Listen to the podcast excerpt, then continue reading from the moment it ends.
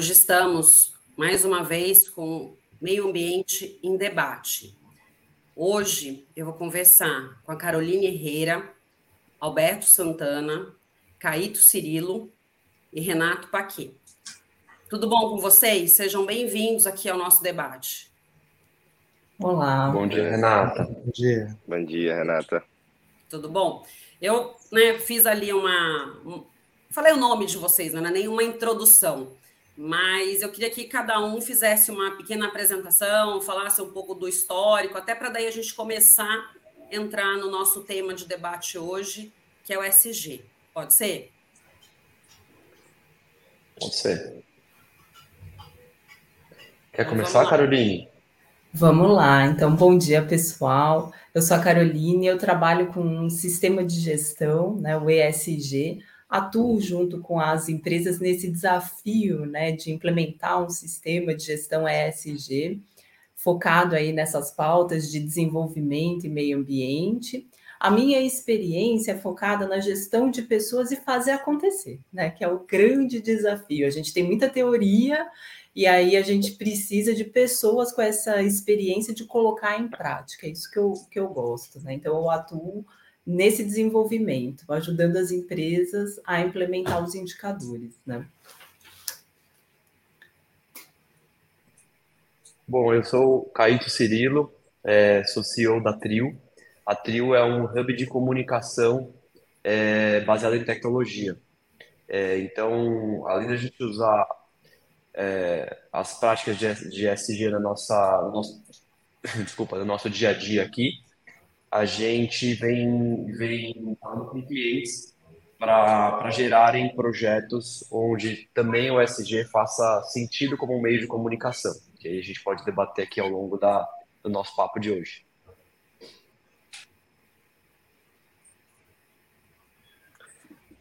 Bom, vamos lá. Eu sou Renato Paquet, sou fundador da Pollen, é, sou também diretor-presidente de Cleantechs da Associação Brasileira de Startups membro do Conselho de Competitividade do Sistema Firjan, né, da Federação das Indústrias do Rio, e secretário executivo da Recicla Latas, uma entidade gestora responsável por fazer a gestão das latinhas de alumínio é, para bebidas no Brasil e no ano de 2021 se tornou líder mundial é, do seu setor. Bom, é, acho que eu sou o próximo, né? Então, meu nome é Alberto Santana, eu sou diretor da editora Serena. É, nós temos uma série de publicações de autores, é, alguns bastante conhecidos, é, e que têm o objetivo de inserir na cultura das empresas é, a mentalidade ESG. A gente acredita que a gente não pode fazer o ESG ou as práticas ESG acontecerem dentro das empresas se não houver o aspecto de formação de lideranças que entendam e compreendam bem o significado dessas três é, linhas. Atualmente eu estou conduzindo aqui na editora também um projeto chamado Voa ESG. A gente auxilia também as empresas a entenderem a importância é, dessas práticas. Não, bacana. E Alberto, você mencionou né, a questão do, do se conhecer bem o que é o SG. Você tocou num ponto interessante, porque tem muita gente que ainda, né, apesar do SG ser uma questão que está super sendo falada, a gente sempre escuta, é, mas tem gente que ainda para e pergunta, né, mas o que é o SG de fato? Então, eu acho que o, o saber exatamente, né, o, o, conhecer, eu acho que parte. Se você não conhece, você não consegue implementar, você não consegue é, colocá-lo na prática. Então, realmente, você não, não, não consegue ter boas práticas, né? Tanto no social, quanto na questão de governança, quanto na questão ambiental. É, e pelo menos, não sei, a análise que eu faço, uh, a questão é, social, né, a questão trabalhista aí, é uma é questão que está muito mais atrelada uh, à legislação, uh, e eu acho que a sociedade ela está mais avançada, até por ter uma legislação trabalhista uh, há bastante tempo e que se faz cumprir essa questão que está posta dentro da legislação. A questão de governança é algo que vem crescendo já há alguns anos, muito por algumas práticas que a gente teve e, e, a, alguns incidentes fora do país, né, algumas quebras ali de empresa e tudo mais. Então, a gente também tem tomado uma conscientização em termos de governança, mas a gente sabe que ainda tem um caminho árduo a se percorrer. Uh, e a área ambiental, uh, apesar de também não ser recente a questão de uma legislação ambiental, uh, não só no Brasil, mas no mundo, é, é, acho que talvez das três áreas é a mais recente, mas acho que é onde ainda traz mais dúvidas em relação a, ao que implementar em termos de, de meio ambiente. Né? Não, não sei aí uh, se alguém quiser comentar a, algum desses pontos, uh, né? fica, fica aberto aí para vocês.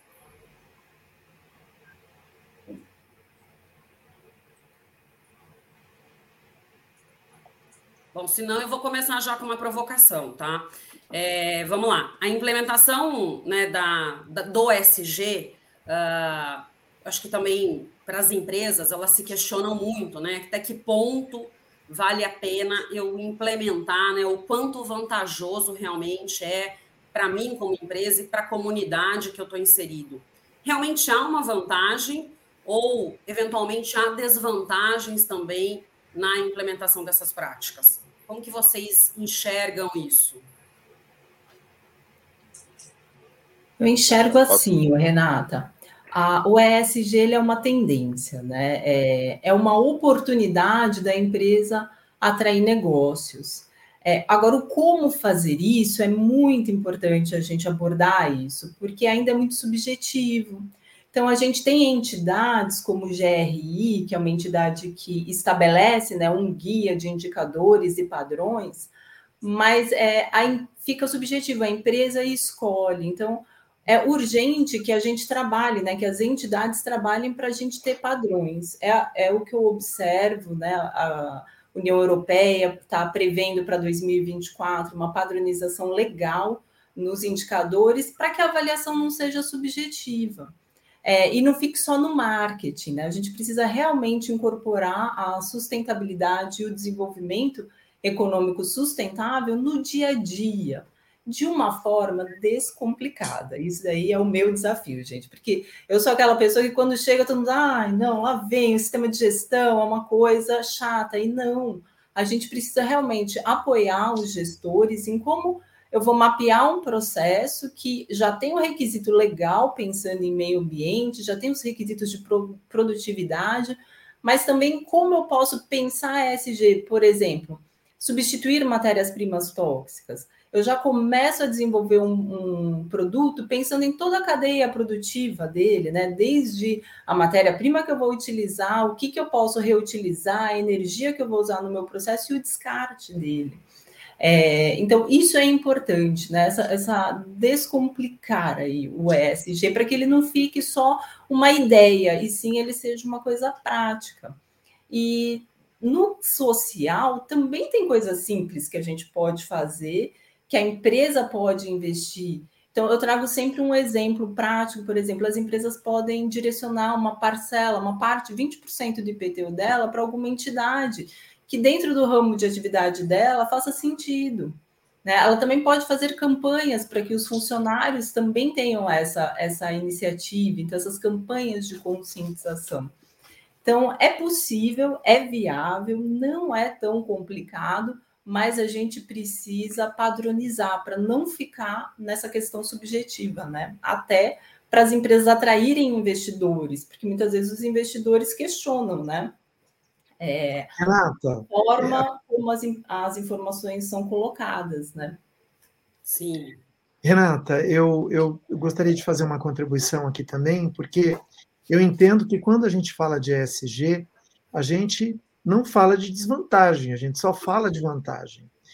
É, eu, eu, eu, eu, sempre lembro as pessoas que a empresa ela espelha, de certa forma, o mundo. Ela é um microcosmo do que está acontecendo aí fora.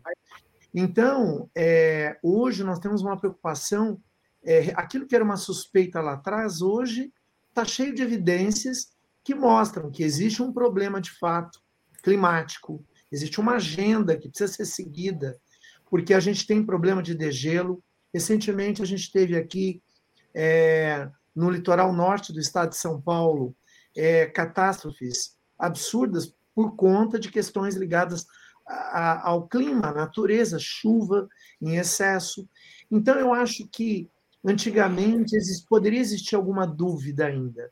E hoje existem aqueles que resistem a, a, a acreditar essa questão é, é, ligada ao clima é uma questão é, evidente. Agora, analisando do ponto de vista de vantagens, quando a gente olha o mundo, entende que a gente tem que ser mais cauteloso em relação aos recursos naturais, a gente tem que entender que os recursos naturais eles têm fim, eles não são. A gente tinha uma premissa lá atrás que eles nunca se esgotariam. E hoje a gente sabe que isso não é verdade. É cientificamente comprovado que a gente precisa zelar pelos nossos recursos naturais. A empresa não é diferente, ela tem que trazer isso para dentro da sua cultura, e aí eu acho que é o aspecto mais difícil, é como mudar a cultura da empresa. Né? A Carolina deve saber, saber muito bem disso, porque ela diz que trabalha focada em recursos humanos, que é a parte mais importante. Portanto, eu quero dizer para você que, em termos de é, desvantagens, eu não vejo nenhuma. Em termos de vantagens, eu vejo muitas. Melhoria de imagem, reputação de marca da empresa, é, menor risco de inconformidade com é, a, a, as leis e os regulamentos que ficam cada vez mais rigorosos. Quando a gente fala de melhor imagem e reputação de marca, a gente tem que lembrar que tem aí uma geração Y e Z, que é essa geração que pensa no futuro, que olha a, a, a qualidade do alimento, mas quer saber de onde ele vem. Então, é, quando você pensa em termos de linhas de crédito, é, hoje várias instituições públicas e privadas elas é, facilitam linhas de crédito chamadas linhas de crédito verde para as empresas que respeitam as práticas ESG. Aí você vai ter melhor custo eficiência é, na operação, retenção de talento nas empresas. Quem é que não gosta de trabalhar para uma empresa que é eticamente correta, que inclui, que é inclusiva, que entende que não existe diferença entre é, mulheres e, e, e, e, homens, não faz essa discriminação de gênero em, em nível salarial. Quer dizer, é, e, maior valuation. No final do dia, o mercado vai é, é considerar uma marca mais forte, que tem mais valor, aquelas que estão mais alinhadas com esses valores. Isso já é uma realidade hoje. Então eu só vejo vantagem, eu não vejo desvantagens. Não, é, perfeito. Renato, Renato, acho que eu posso acho que eu posso colocar meus meus 50 cents aqui. É, acho que uma um excelente ponto tocado pelo Alberto justamente diz é, sobre o valuation das empresas, né, e de que forma eles são tocados ali pelas ações ESG. É, de uma forma geral, é, eu lembro muito de um case lá em 2013, eu trabalhava no, no CEBEDS, que é o Conselho Empresarial Brasileiro para o Desenvolvimento Sustentável. Eu era trabalhava no programa de relatos e transparências. É, e aquela época já a gente analisava, então, os, os relatórios de sustentabilidade das empresas, né, geralmente companhias abertas, né, de capital aberto, e analisávamos, junto com, com os relatórios de sustentabilidade, os relatórios de risco reportados por elas, a, a SEC é, ou a CVM aqui, é, e nós cruzávamos aquilo que era relacionado a risco ambiental, é, a risco social e aos riscos de governança, junto dos, dos reportes que eles faziam, então, dos relatórios de sustentabilidade, justamente para ver se havia coerência entre as práticas realizadas por aquela empresa para fora da empresa e aqueles riscos reportados efetivamente por ela, é, pois uma vez mitigados esses riscos, naturalmente a redução de risco de um negócio ele reflete no valuation dele e nós vendíamos esses relatórios então a investment bankings, private equities e fundos que aportavam e investiam nessas empresas. E lá já em 2013 havia muito descasamento, havia muita antítese entre o relatório de sustentabilidade e efetivamente os riscos mapeados pelo negócio. É, eu acho que, de uma forma geral, é, os parâmetros é, ESG, e, eles vêm é, com um princípio, com uma filosofia para ser aplicado dentro dos negócios. Né? Eu, eu tampouco sei, Carolina, se é uma, uma vantagem ou uma desvantagem nós termos parâmetros claros é, sobre a avaliação de ESG, é, por exemplo, como há é, para o próprio GRI coloca, né, para uma uhum. um report de, de gestão de resíduos, por exemplo, nos parâmetros GRI, é, ou um reporte de carbono nos parâmetros é, GRI. É, eu tampouco sei se é vantajoso, pois é, existem tantas outras formas de, de, mensurarmos, né, de que formas as ações de sustentabilidade daquela empresa estão sendo enquadradas dentro de algum campo né, que hoje nós temos muitas ferramentas para avaliação já. E acho que criar mais um guarda-chuva dentro disso pode ser um engessamento dentro daquilo que o IST pode trazer como potencial, se avaliadas as minuciosidades de cada negócio e contempladas essas minuciosidades dentro das estratégias que levem essa empresa de fato a ser mais ou menos sustentável. É, e o que eu venho observando é que essa liberdade dessa zona é, menos é, restrita em termos de parâmetro, vem trazendo a criatividade, vem trazendo a inovação das empresas para que elas realmente atinjam né, novos níveis de sustentabilidade dentro dos seus negócios, que vão de ações muito simples, como a opção por uma, uma embalagem é, mais sustentável ser escolhida para o invase do seu produto, até evoluções ainda mais complexas, né, como né, uma empresa se posicionar de uma forma geral dentro de um campo ético que faça sentido para ela, é, ou de algo que ela torne, é, ela construa aspectos de governança é, muito fortes ligados à empresa, né, com princípios éticos e, e tudo mais. Então, acho que muito ao que cabe a cada negócio. E eu acho que o único risco, talvez, que existe dentro do IST é justamente quando nós não conseguimos fazer com que essa seja né, com, em geral, o, o que nós tomamos como ação dentro do IST faça efetivamente parte dos pilares da nossa empresa, daquilo que nós fazemos no nosso dia a dia, né, que vire algo que a gente faz do nosso muro para fora e, de uma forma geral, se sensibiliza, torna sensível uma questão interna da gente. Vou dar alguns exemplos para me tornar mais claro. É, a XP, por exemplo, quando ela começa a fazer muitas XP, o próprio Nubank, citando nomes aqui para ser mais claro depois para quem quiser se aprofundar nos temas, ler sobre eles, mas eles fazendo muita é, um peso muito grande dentro da inserção, é, principalmente do social, né, falando sobre inclusão, falando sobre é, diversidade dentro das suas empresas e, na verdade, é, ela mais falava sobre isso do que tinha isso, eles mais falavam isso do que tinham isso como cultura, né? E um tempo depois foram cancelados pelo próprio é, pela próprios funcionários da empresa e também pela mídia, né? Pois aquilo que falavam não era efetivamente uma realidade dentro da sua empresa. Recentemente, um case interessante foi da Bud Light nos Estados Unidos. Uma Bud tem a Budweiser, uma cervejaria com mais de 100 anos de história, ela resolve então patrocinar e tornar porta-voz da sua marca é, uma modelo trans, a Dylan, é, e durante um, um, curto período passou a ser um, um grande sucesso a, a, Dylan falando sobre a Bud Light, e em determinado momento os americanos tem, fizeram uma, uma reviravolta em cima desse debate, em cima de ter a Dylan, uma trans, como porta-voz da sua marca mais tradicional, é, justamente por a Bud não ter outros aspectos, não ter um histórico de comunicação com seus stakeholders sobre o tema, e a Bud então passa em 30 dias a perder 5 bilhões de dólares de mercado na Bolsa de Valores por uma ação é, isolada como essa.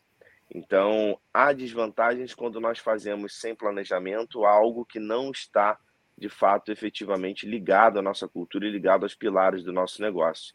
Fora isso, eu também, concordando com o Alberto, só vejo vantagem de se aplicar então parâmetros ISD. Renata, eu vou, eu vou tocar num, em alguns pontos, tanto que a, que a Caroline, que, que o Roberto, que o Renato falaram, concordo com todos, cada um deu um pouco da sua visão, é, mas de uma parte mais conceitual e mais filosófica.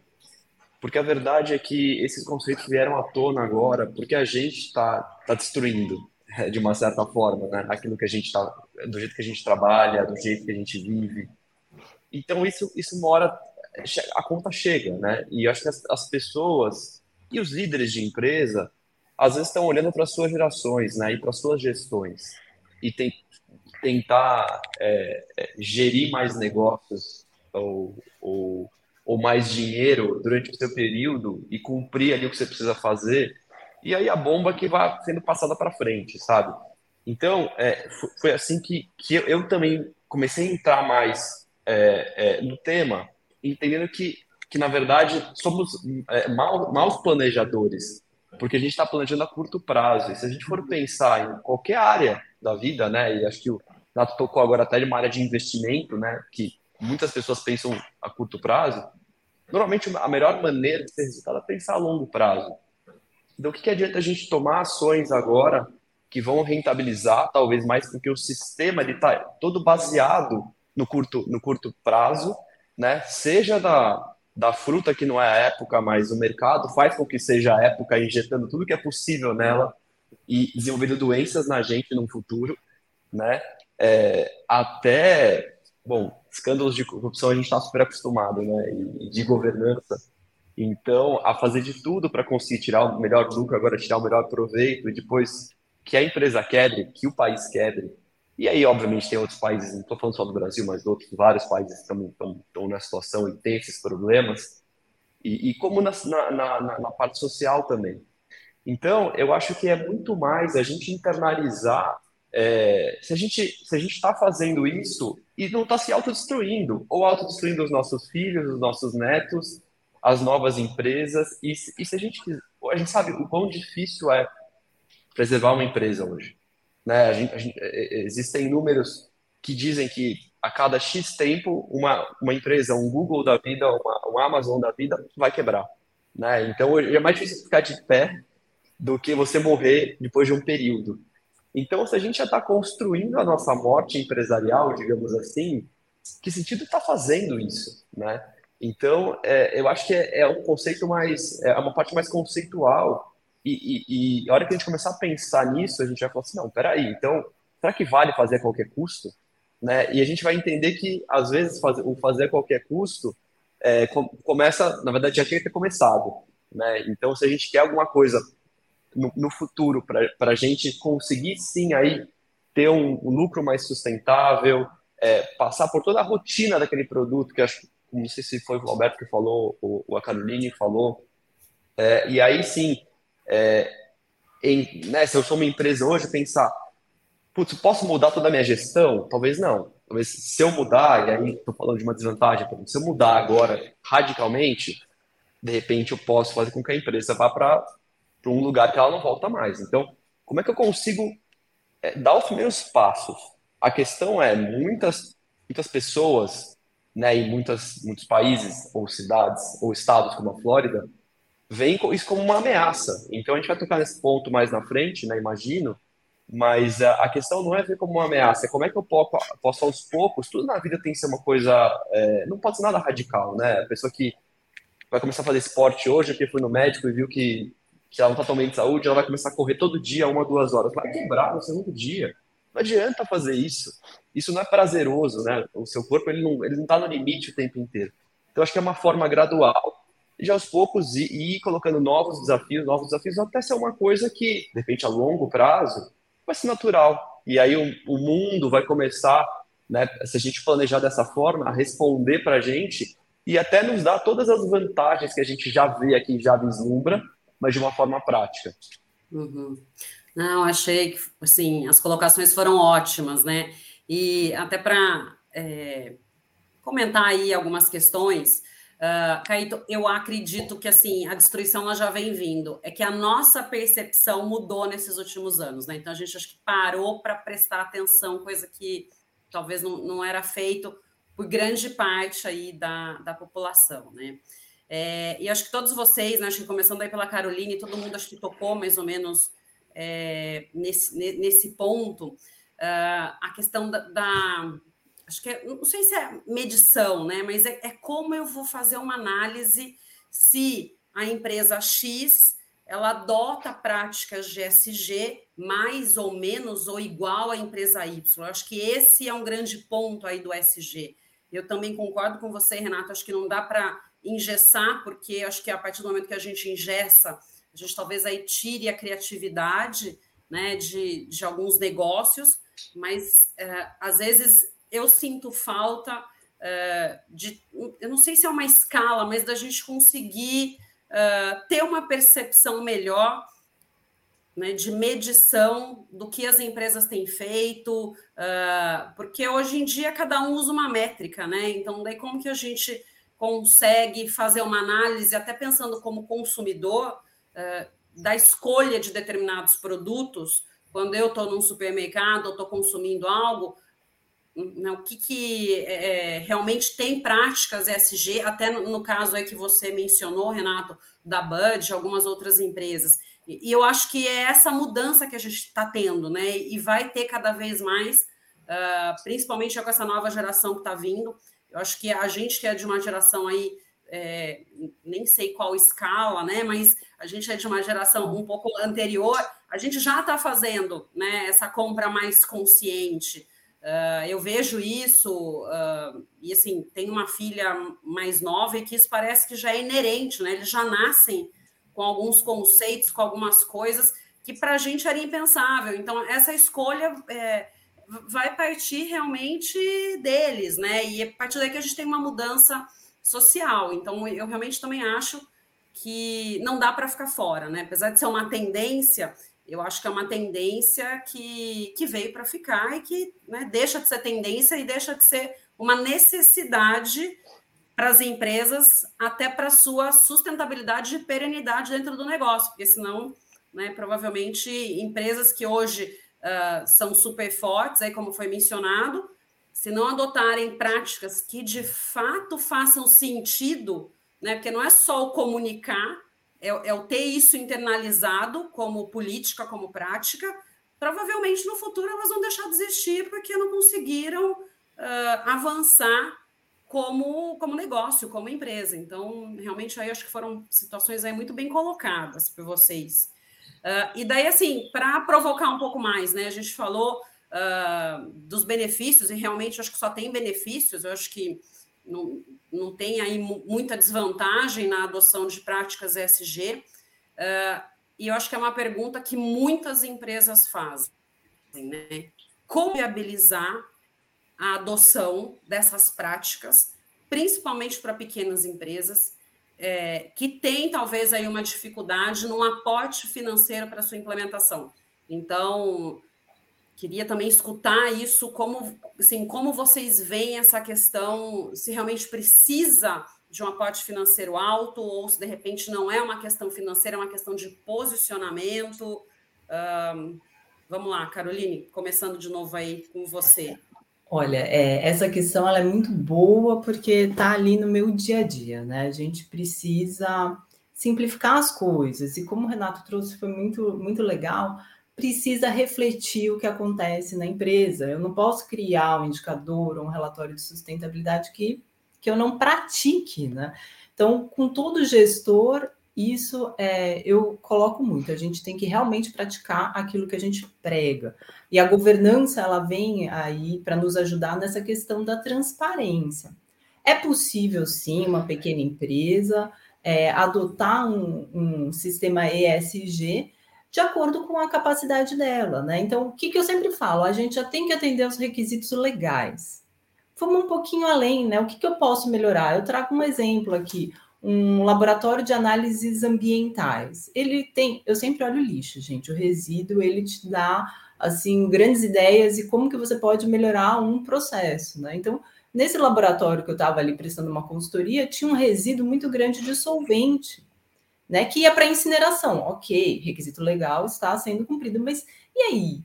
Porque é um volume muito alto, é um custo muito alto. E aí, como que a gente pode melhorar isso? Então, a gente viu como recuperar né, é, esse solvente através de um processo simples, barato de separação desse solvente de outras substâncias e esse solvente voltar para o processo, né? Porque esse solvente ele era usado no início do processo para extração.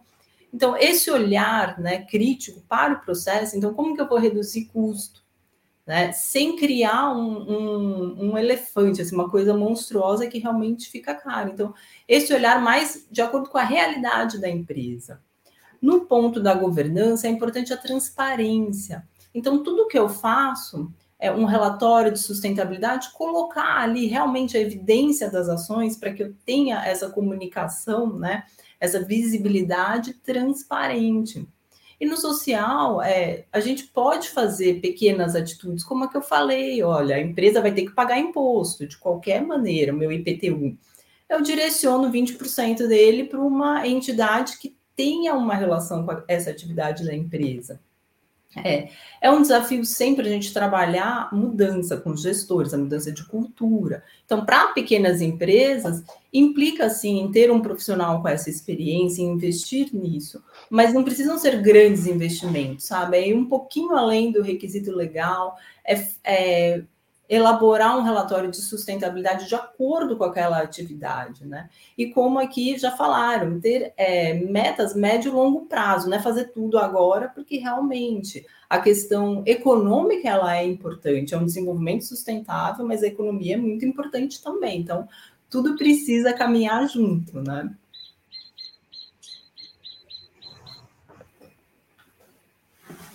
Vamos lá, Alberto. Não sei se é Alberto, olha, Renato, olha, Olha, é, Renata, eu concordo com a Caroline é, integralmente.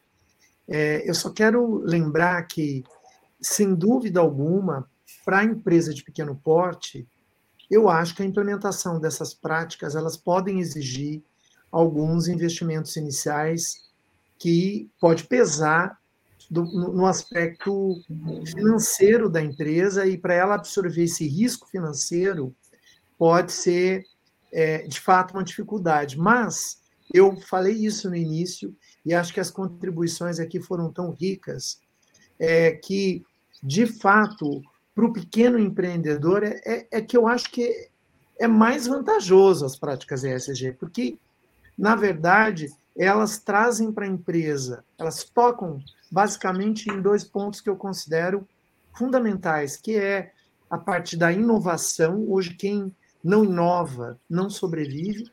E, muito, e na maioria dos casos, a inovação ela sempre está atrelada a melhores resultados com gastos menores.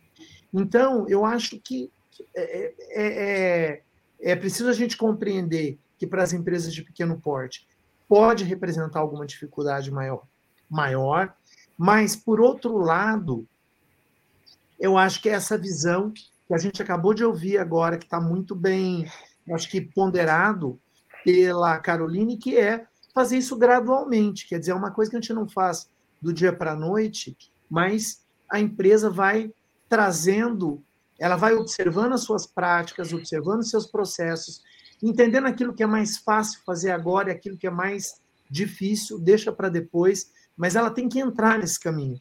Renata, você falou uma coisa muito importante. Na verdade, pode parecer que as práticas ESG hoje são uma, uma alternativa, mas de fato elas já não são mais. Elas se impõem mesmo, porque a realidade impõe isso para a sociedade, essas práticas de sustentabilidade para a empresa, que está dentro da, da, da, da sociedade. Né? Então, eu diria que, essencialmente, é, depende muito das lideranças, sobretudo no caso dos pequenos negócios, das pequenas empresas. E aí, e aí tem que mudar a mentalidade, tem que haver uma compreensão melhor disso, e por isso é muito importante esse aspecto da formação, eu insisto muito nisso. É, eu, a, o Renato mencionou isso, você também, de certa forma, essa questão do discurso não está compatível com a prática da empresa. Eu acho que numa empresa grande, o, o, você tem que movimentar muito mais gente, uma estrutura muito maior. No caso de empresas pequenas, isso é mais fácil, desde que as lideranças é, tenham esses princípios bem claros e, e elas é, tenham um discurso alinhado com a prática que elas querem exercer ali. É mais fácil nesse sentido. E começam pelas coisas pequenas e depois a gente vai para aquelas que são mais custosas e que demoram mais. É, na verdade, no mercado existe um termo que é o greenwashing, né? que é essa coisa de digo uma coisa, mas faço outra. Eu acho que a gente tocou isso aqui muito claro, todos nós, de certa forma, e eu acho que é, e, e o consumidor, e sobretudo esse consumidor das gerações mais novas, se citou o caso da sua filha, Renato, e, e eu tenho muito, trabalho com muita gente jovem, gera, das, gera, das gerações, né, o millennials, Y, Z, etc. E eles realmente não gostam de ser enganados. Eu acho que é, é mais um alerta, né, que a gente tem que ficar atento, porque as empresas vão pagar um alto preço se elas não forem coerentes com aquilo que elas dizem e fazem. E eu acho que para pequeno, a pequena empresa pode ser até mais fácil se ela souber graduar isso. É, acho que é, é, isso que eu gostaria de ponderar aqui. É, eu acho que posso contribuir aqui de uma forma é, que acho que deixa mais, é, talvez conciso ali, uma, uma avaliação para uma pequena empresa. De uma forma geral, é, as ações elas devem ser tomadas, né, seguindo os parâmetros ESG, dentro do ciclo de vida do produto, é, e concordo com que elas sejam feitas de forma paulatina né, e gradual. É, o, que eu, o que eu vejo muita gente não fazer, e talvez errar nessa priorização do que fazer, é escutar os seus consumidores, entender dentro do seu é, dos seus stakeholders ali o seu consumidor e o que ele quer do seu produto, como ele avalia o seu produto, né? E, e de que forma ele pode sugerir mudanças para nós, para que as mudanças feitas no meu produto, as políticas adotadas no meu produto sejam um desejo do meu consumidor. Eu acho que essa é a melhor forma da gente priorizar e escolher é aquilo que iremos tomar como ação na primeira, segunda, terceira, quarta fase do nosso, né, da, nossa, da nossa prática aqui, né, da nossa trilha, jornada ESG. É, eu vejo muita gente não fazer isso. Eu vejo empresas pequenas errando nesse sentido e sendo elas as talvez as que tenham uma maior facilidade e praticidade em fazê-la. Veja, estou falando de uma, vamos botar numa pequena empresa, numa realidade brasileira, onde mais de 80% dos nossos NPJs são uma loja. Então, nasce ali um grande produto, né? nasce ali uma marca de cosmético pequenininha dentro de uma loja que vai se tornar uma grande marca. Então, a sua pesquisa com o seu consumidor, ela pode ser feita ali na loja. Olha, o que te levou a comprar no meu produto e o que você acredita que eu possa melhorar aqui é, para que meu produto converse mais com a estratégia, com o que a gente deseja fazer como marca, que é isso, isso, isso. Então, em um parágrafo ali, resumir isso ao consumidor. Então, uma pesquisa de mercado que basicamente tem custo zero. Né? E a partir dela você consegue, então, tomar ações que de fato conversem, dialoguem com as demandas do seu consumidor. Eu acho que muita gente tem uma ânsia de sair à frente, de sair fazendo é, coisas para se tornar parte desse movimento é, ESG e, por vezes, acabam por investir recursos é, de forma menos estratégica do que poderia ser. Né? Então, trago um exemplo: a Insecta Shoes, uma pequena marca de sapato, né, que começa a conversar com seus consumidores e ver que a origem né, dos, dos seus produtos né, da matéria-prima que ela compõe os seus produtos, era um fator de extrema importância para os seus consumidores. Então ela começa a adotar práticas para a escolha, a melhor escolha desses materiais. E ela começa a fazer isso usando o resíduo como produto, né, utilizando o resíduo da própria produção na comercialização, vendendo esse resíduo para outras indústrias, zerando então é, o seu passivo ali com resíduo então, ela começou a fazer uma jornada de escuta dos clientes que tornou essa empresa uma referência no seu setor. Ela é uma empresa que deve ter, na produção, deve ter 20 funcionários, 15 funcionários. Tem, vende no online e tem duas lojas. Então, mas sempre de princípio parte escutando né, os seus consumidores e tomando as ações desenvolvidas ali em cima dessa estratégia. Eu acho que a escuta dos nossos consumidores, né, entender o nosso consumidor, talvez seja um fator dos mais importantes que temos que, que ter dentro de qualquer estratégia que vamos tomar dentro do campo ESG. É, se eu me posiciono de alguma forma que os consumidores da minha marca não concordam, é, ou se eu mudo algum parâmetro da minha marca que os consumidores não dão valor, né, eu estou assumindo riscos aqui que talvez eu não tenha, né, não esteja mapeando. Eu gosto muito de pensar no consumidor e no dinheiro de uma forma geral como um voto que o consumidor nos dá. Então, a cada produto que esse consumidor vem comprar da gente, ele vota no nosso modelo de negócio, concordam? Então, ele vem aqui aportar um recurso que faz com que o modelo de, meu modelo de negócio continue existindo. Então, o meu dinheiro é um voto. Então, se eu não dialogo com essa pessoa que está votando na minha empresa, se eu não entendo quem ela é, e ela não entende efetivamente quem eu sou, a probabilidade de eu perder o meu voto ou dela trocar o meu voto é muito grande. É, então, cada vez mais, acho que criar essa proximidade com o seu consumidor e para que em cima disso as estratégias sejam tomadas sempre priorizando aquilo que motiva o voto do seu consumidor na sua marca. Né? Eu acho que esse é um, talvez um dos principais fatores e um dos menos né, abordados e trazidos então pelas indústrias ao, ao adotarem né, os aspectos aí para a transição para o ISD. Só enfatizando alguns pontos, eu acho que a questão das pequenas empresas está muito mais é, na liderança, como todo mundo aqui já falou, porque as pequenas empresas são bases, elas nascem com a cara, com, cara, com a cara do sócio, né? E aí ela vai crescendo e vai perdendo isso, porque se ela está descentralizada, ela não cresce. Né? É, e se for o objetivo da empresa crescer, né? expandir. É, mas então tudo começa na, na, na, liderança, né? E realmente entender que aquilo faz sentido é, não só para o negócio dela, mas, mas para a evolução do seu mercado e evolução do mundo. É, e muitas pessoas olham e falam assim, não, mas eu entendo que isso, isso é importante, mas isso está muito longe de acontecer.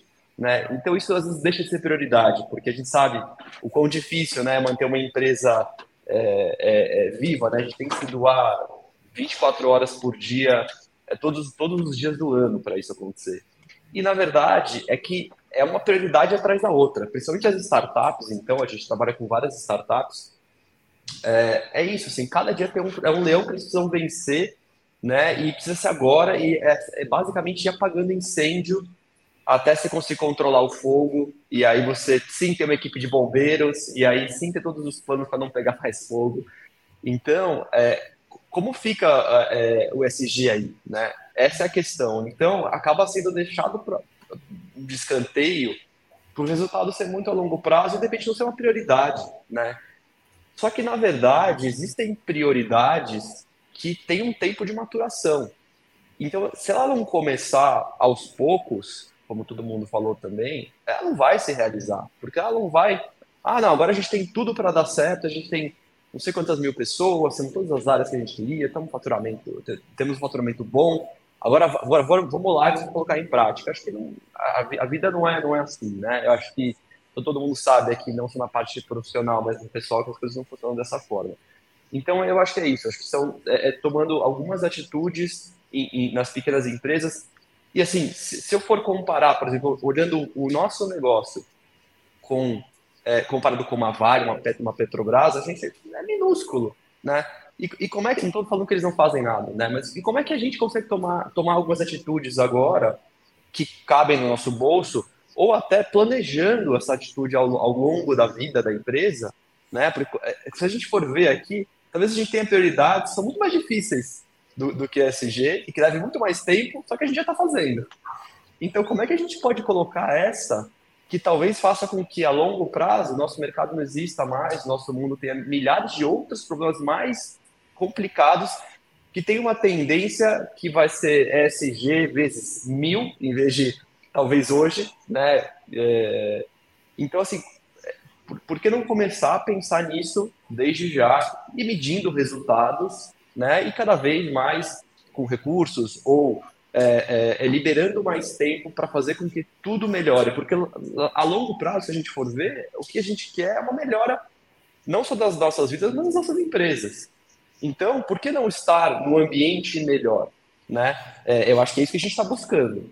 É, ou vamos continuar num ambiente ruim, né? ou cada vez pior, e aí vamos viver cada vez pior, trabalhar cada vez pior e ter resultados cada vez piores. Então, é, eu só queria colocar essa ótica aqui um pouco no, no nosso debate. Não, perfeito. Caio, você fez uma colocação, né? Enquanto os demais estavam falando, eu estava pensando também, né?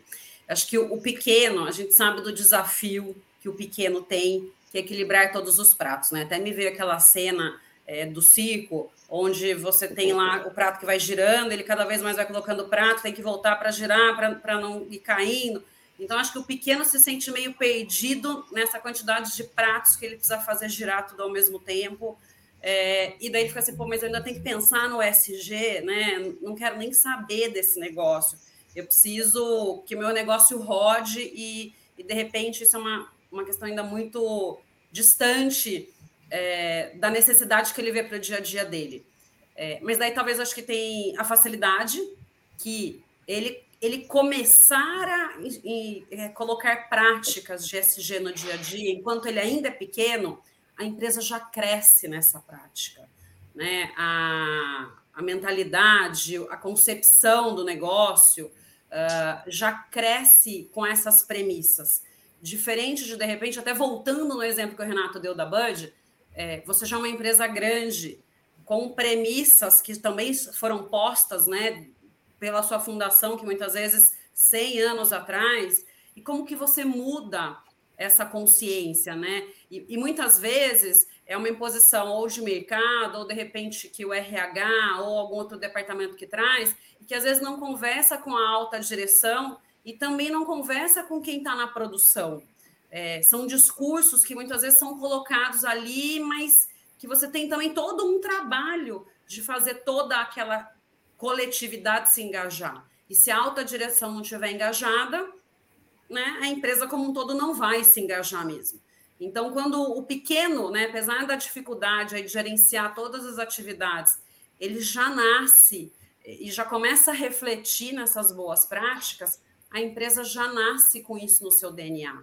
Né? Eu acho que é muito mais fácil, depois até de transmitir isso uh, para o consumidor final. Já faz parte uh, da, do crescimento uh, da empresa como um todo. Então, aí tem, tem prós e contras, né? É difícil, e às vezes o, o que eu imagino é uma questão no começo de comunicação, porque a gente sabe que muitas empresas fazem bastante coisa, mas às vezes elas nem se dão, elas nem fazem a reflexão do quanto elas fazem relacionados à prática SG. Então, é, é realmente é parar, é analisar, colocar no papel e começar a comunicar, ainda que seja poucas coisas e de repente fazendo projetos, né? O que eu consigo fazer é um, dois projetos por ano, é isso que vai ser feito. Mas ao longo de cinco anos, é, a gente tem aí avanços. Então, eu acho que é começar, começar aos poucos, né? Não deixar aí para depois. É, então, assim, foi, foi, muito bem colocadas aí a, a, fala de todos, né? Eu acho que está muito bem linkado. É, e daí, né, um, uma outra pergunta que eu tenho para vocês. Uh, as práticas de SG, uma outra dúvida que eu acho que gera, a partir do momento que eu adoto essas práticas, é, eu vou ficar, né, vou ter menos flexibilidade para a tomada de algumas decisões, sobretudo aquelas que devem ser tomadas aí com urgência. Será que eu vou ter um engessamento na operação administrativa da empresa? Ou de repente isso é um mito, né? E daí eu vou linkar com uma, uma segunda questão. Quais os mitos que vocês veem aí nessa narrativa do SG? Carolina, Olha, eu acho que você de novo. É um ponto importante esse, né? Toda vez que a gente vai implementar um sistema de gestão, é importante fazer uma análise de risco e um planejamento coerente com a atividade, né? O ESG ele nunca pode inviabilizar uma operação, parar um processo. Então, quando a gente vai propor ações, a gente tem que, que é, trabalhar na prevenção. Né? Então, se eu quero fazer uma homologação, por exemplo, de fornecedores, eu tenho que ter mais de um fornecedor, mais de uma fonte para não inviabilizar a operação. Né? Como que eu vou atuar? Então, atuar sempre na prevenção, né? Antes de impor né, as regras, é, ver se ela é viável para não cair nesse, nesse problema, porque quando a gente tem um sistema de gestão inflexível, ele vira, ele trava a operação, e aí como é que a gente vai ter né, aquele apoio da gestão, né, esse engajamento de todo mundo? Ele não pode ser algo que trave processos. Então, assim, no planejamento é importante a prevenção, a análise de risco, para que a gente não caia aí nessa armadilha quando ele não é bem implementado, né? Tem que conversar mesmo com equipe multidisciplinar, então não é só o pessoal do meio ambiente, não é só o pessoal do RH, envolver muito a operação, porque são as pessoas que estão ali no dia a dia, né? Então é para eles, a gente tem que fazer com que as coisas fluam bem e gerem esses resultados. Então, atuar na análise de risco, na prevenção é importante para não cair aí nesse, nesse problema. Maravilha. É, Alberto, eu vou inverter um pouquinho, eu vou passar a palavra para o Renato, porque acho que o Renato está com compromisso, então, infelizmente, ele vai ter que deixar aqui essa, esse nosso debate. Mas vamos lá, Renato. Obrigado, Renato. É, infelizmente tem que sair aqui às nove, mas vou dar minha, minha contribuição aqui rápida antes de, de sair. É, basicamente, eu acho que quando a gente tem uma estratégia né, uma filosofia, melhor dizendo, dentro da nossa empresa que trate efetivamente dos parâmetros ESG, eu acho que ela acaba por não engessar a empresa, mas sim dar um direcionamento né, para que as decisões sejam tomadas já parametrizando essa filosofia. Né? Eu acho que, de uma forma geral, eu penso no, no ESG como um recurso né, em qualquer área, para qualquer empresa, não há recurso ilimitado, por mais rica que a empresa seja. Não existe isso, né? Eu tenho um recurso ilimitado para tomar uma ação. E da mesma forma, o parâmetro ESG deve ser tomado, né? Eu não tenho um recurso ilimitado, eu não tenho a possibilidade de ações ilimitadas para determinadas decisões. Então, dentro dessas decisões que eu preciso tomar, de que forma é, a filosofia do ESG está sendo implementada dentro dela? Então, se eu tenho uma empresa com várias áreas já estruturadas e tudo mais, é, em que eu possa formar um comitê interáreas ali que haja, que pense sobre isso, é excelente. Se eu não tenho isso bem estruturado dentro da minha empresa, de uma forma geral, como trouxe, né, o Caetano trouxe o caso das startups, é, por vezes são pessoas ali fazendo, cada um tocando uma área, uma pessoa tocando três áreas. Então, é, de que forma isso, essa decisão consegue ser colegiada e tomada? se ela fizer parte da filosofia de quem toma a decisão. Então, acho que cada vez mais o que nós podemos é nos aprofundar um pouco mais nos temas é, e dentro do guarda-chuva ESG, não em ESG de fato, mas é, porque o conceito é, é, é meio etéreo, né? É, mas em que eu posso me aprofundar no, em princípios éticos, em que eu posso me aprofundar em princípios ambientais, em que eu posso me aprofundar em princípios sociais, de que forma eu posso né, construir uma base sólida de conhecimento dentro desses campos é, e que permeiem já minha linha de pensamento e minha linha estratégica para quando eu precisar tomar uma decisão.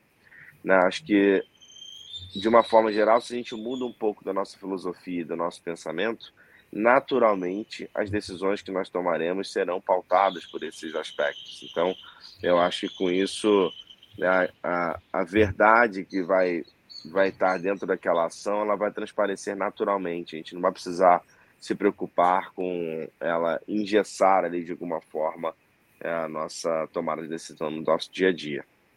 Mas uma contribuição despedida aqui, porque infelizmente eu preciso sair aqui às nove, vou atrasar um pouquinho lá, mas foi um grande prazer aqui estar com vocês. Agradeço demais a oportunidade.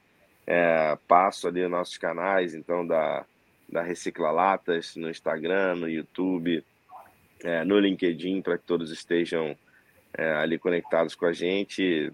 Será um prazer também bater um papo em todos os outros canais. Tá bom? Obrigado, Renato. Renata. Obrigado, meus colegas aqui de, de, sala. Obrigado, Obrigado pela sua participação. Parabéns pelo trabalho. Obrigado a vocês, pessoal. Tchau, tchau. Tchau, até mais. Bom, vamos continuar então. Alberto, vamos lá. Renata, eu acho, eu acho que as questões que você levanta nesse debate elas são super pertinentes e assertivas, né? Porque quando você fala em é, menor flexibilidade ou engessamento, não necessariamente seria a minha resposta. E digo mais para você, em geral, esse argumento ele é dado por empresários que, por exemplo, têm dificuldade em aderir às práticas ESG, por lideranças que muitas vezes não querem aderir a essas práticas. E aí você vai encontrar é, esse tipo de argumento assim de saída, né? Agora, sem dúvida alguma, quando você pensa em implementar práticas ESG, algumas restrições e algumas limitações do ponto de vista de decisão é, empresarial, na operação, você vai ter que ter, óbvio. Quando você decide que você não vai adquirir nenhum, que todos os teus fornecedores precisam estar em compliance, eles não, eles não, você não vai adquirir produtos que lesem a natureza, né? Se você atua na área, sei lá, de papel, você só vai utilizar madeira de florestas que são certificadas. Então, alguma limitação, isso, sem dúvida alguma, impõe. Mas é a boa limitação. É aquela limitação que vai exigir de você é, entrar no mundo da economia circular, que vai trabalhar com, com produtos que são renováveis, é, que, vai, é, que vai buscar é, produtos certificados, que vai pensar em reciclagem, que vai mudar os processos dentro da empresa, para que eles, inclusive, economizem e sejam mais eficientes, para que haja menos, menos perda. Ou seja, eu, eu não vejo aqui, de novo, o argumento de engessar, muitas vezes ele é uma desculpa. Eu insisto nisso, porque normalmente, quando você tem que olhar para mais fatores dentro da tua empresa para poder tomar decisão, aí é que você acaba sendo mais criativo e, portanto, você acaba sendo mais inovador. Então, eu acho de verdade que não a, a questão da flexibilidade é de novo a história da liderança. A liderança tem que entender que o mercado, que o meu consumidor, eu acho que o Renato abordou bem isso, ele ele quer produtos que estejam alinhados com essa nova ordem mundial é, que essencialmente toca na questão da agenda climática. Na verdade, existem pesquisas que referendam isso, o valor econômico é, mostrou uma pesquisa recentemente, é, já há alguns anos, há dois anos, mas recente, quando a gente entra nessa área, do Instituto Travessia, que fala que 63% dos consumidores pensam é, em reduzir consumo de produtos e serviços que não estejam alinhados com a questão ambiental. Eu acho que isso é muito significativo, né? É, um outro ponto que eu acho que é importante a gente falar também é a questão dos mitos, né? Eu acho que um pouco eu já abordei aqui. Isso tudo que eu coloquei é, é toca na questão dos mitos. Eu acho que o maior é acreditar que o retorno sobre o investimento que eu estou fazendo nas questões ou, no, ou na, nos, nos processos sustentáveis não vão ter, não vão voltar para a empresa. E ao contrário disso, como a gente tem insistido aqui. E quando a gente pensa em diversidade, quando a gente pensa em trazer um cadeirante para trabalhar dentro da minha empresa, dependendo da área em que eu atuo, ele vai ter um ponto de vista que só tem quem usa cadeira de rodas. Nós temos, por exemplo, um, um dos nossos é, autores, ele é cego. E a gente fazendo uma entrevista com ele outro dia, foi muito interessante. Ele disse: Olha, eu é, tenho sensibilidade para algumas coisas, eu tenho. A escuta é uma coisa muito importante. Toda empresa precisa disso para tomar decisão.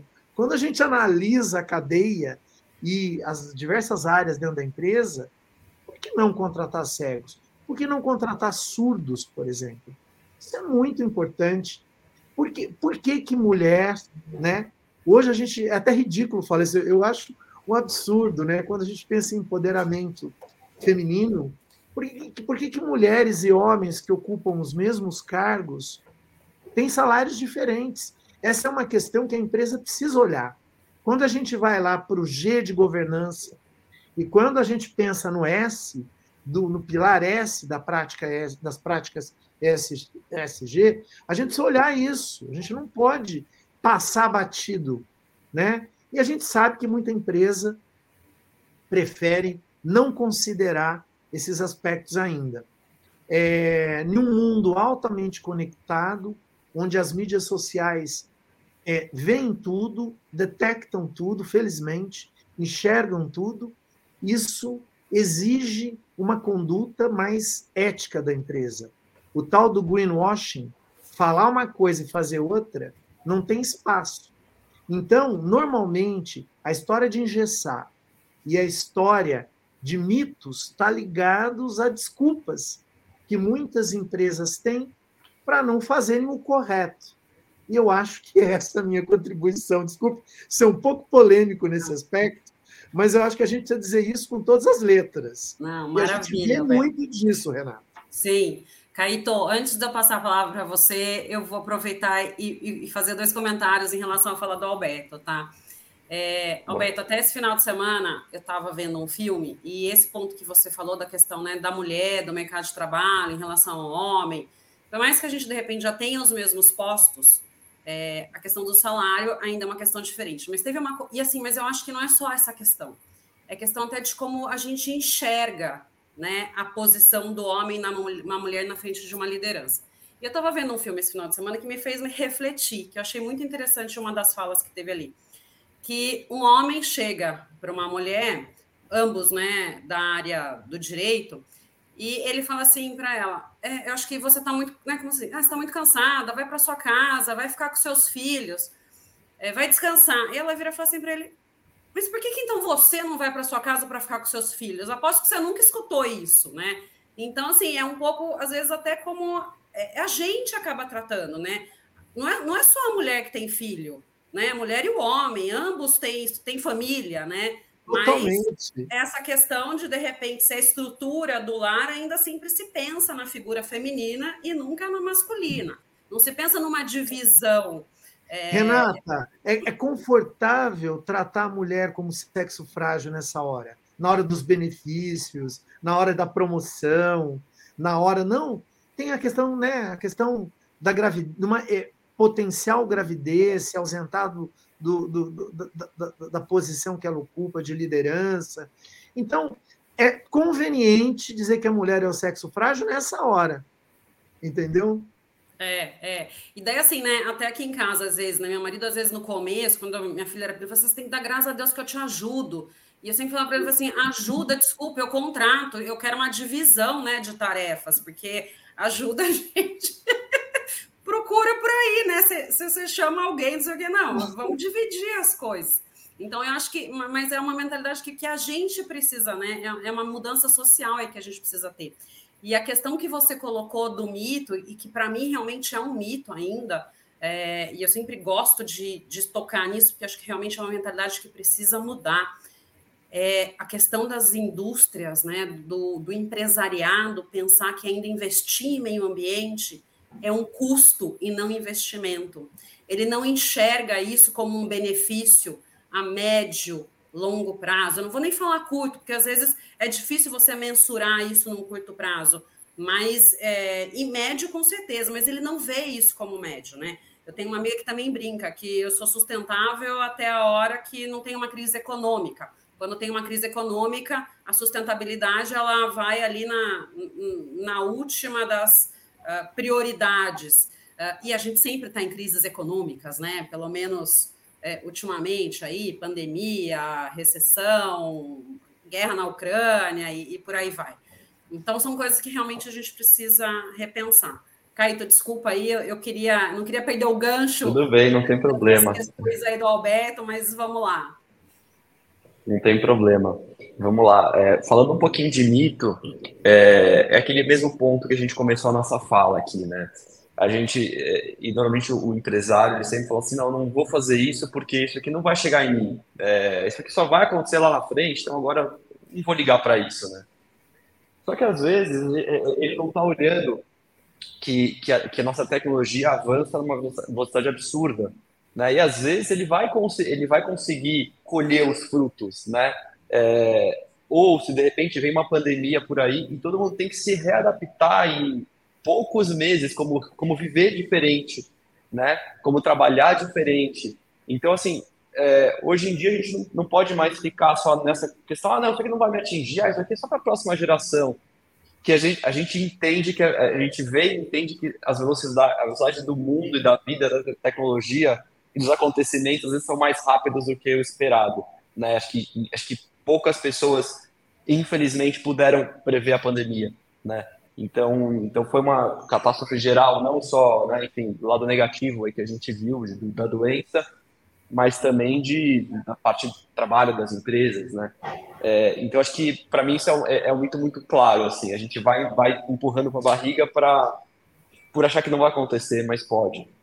Mas é, é até olhando um pouco aqui na, na, pesquisa do, do Pacto Global da ONU, por incrível que pareça, é, a gente vê ali que quase 80% é, da, das empresas e das lideranças, elas estão levando em consideração o ESG na hora de tomada de decisão, né? Então, eu acho que é, é, é, esses números, né, e cada vez mais essas evidências comprovam e motivam a gente para falar, não, a gente, a gente não está sozinho nisso, né? A gente vai conseguir porque cada vez mais a gente está tendo mais adeptos, mais está tá, tá tendo uma maior conscientização e conscientização.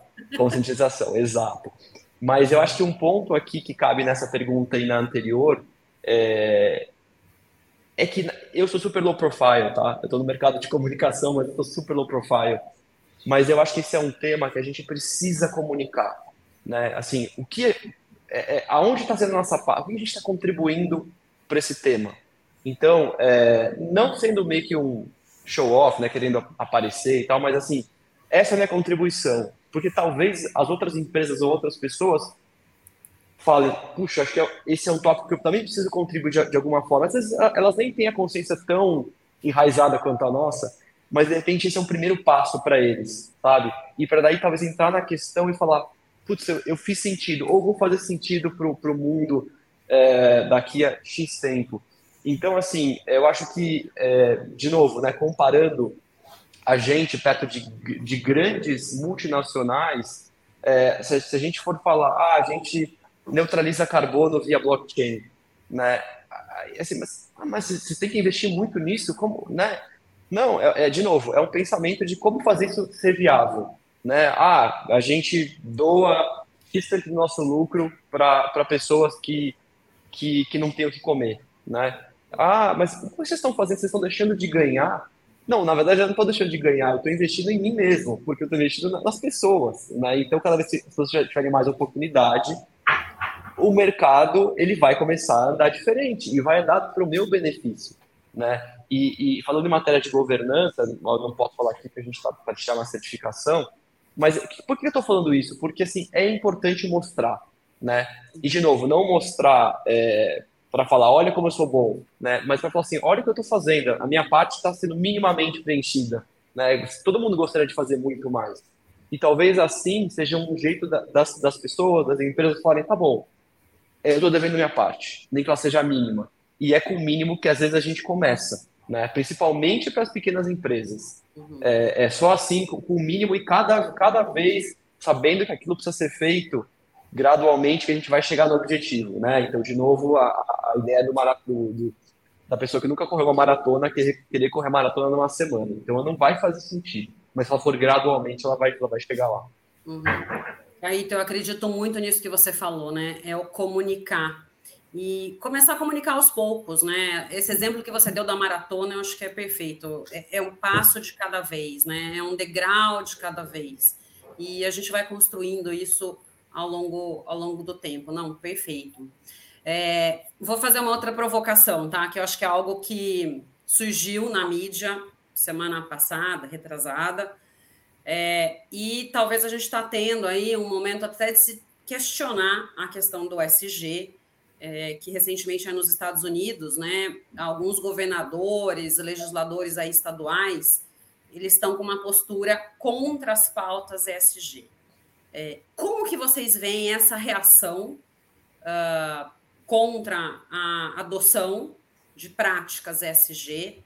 frente às demais economias e países, né? principalmente se a gente pensar que Estados Unidos acaba sendo é, um exemplo, talvez, que os demais países acabam se inspirando ou tomando aí como premissa. Né? Então, todas as ações que as empresas americanas adotam, a gente sabe que isso reflete muito no restante do, do mundo como um todo.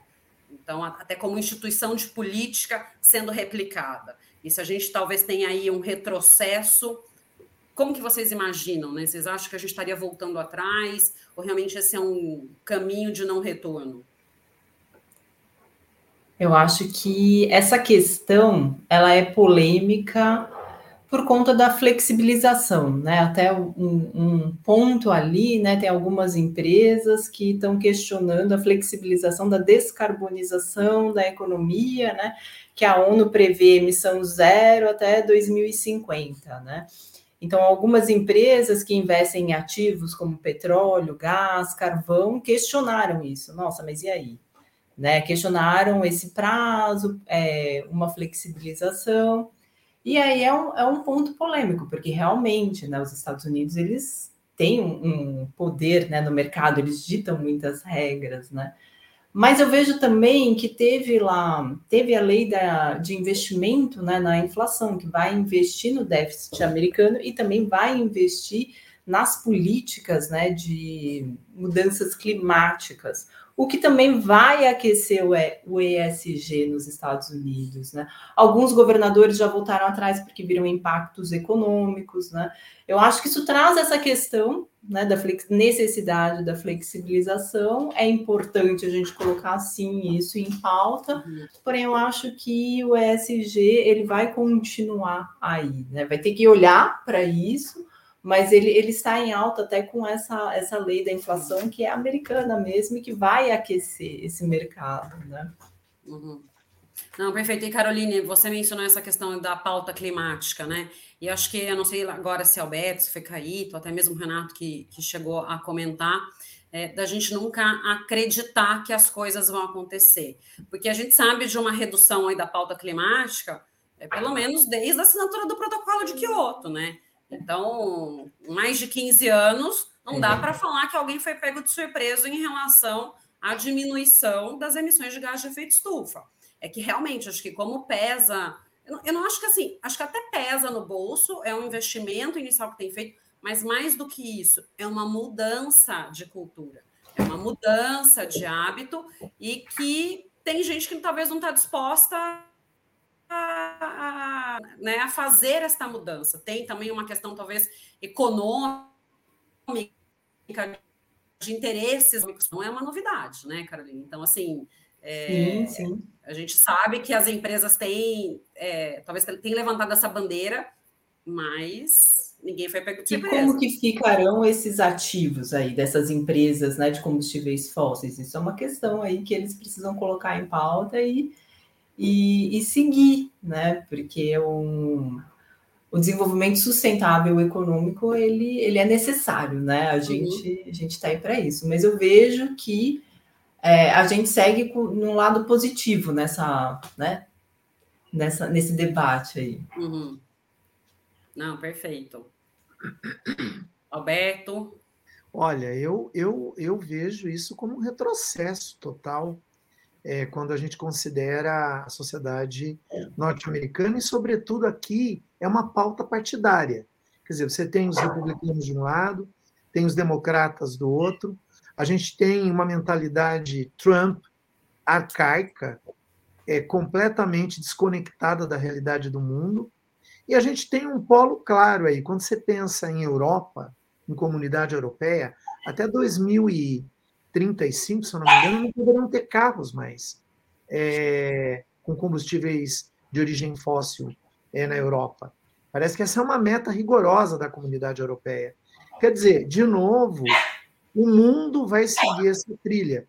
Porque, de novo, a realidade se impõe. Eu costumo dizer isso.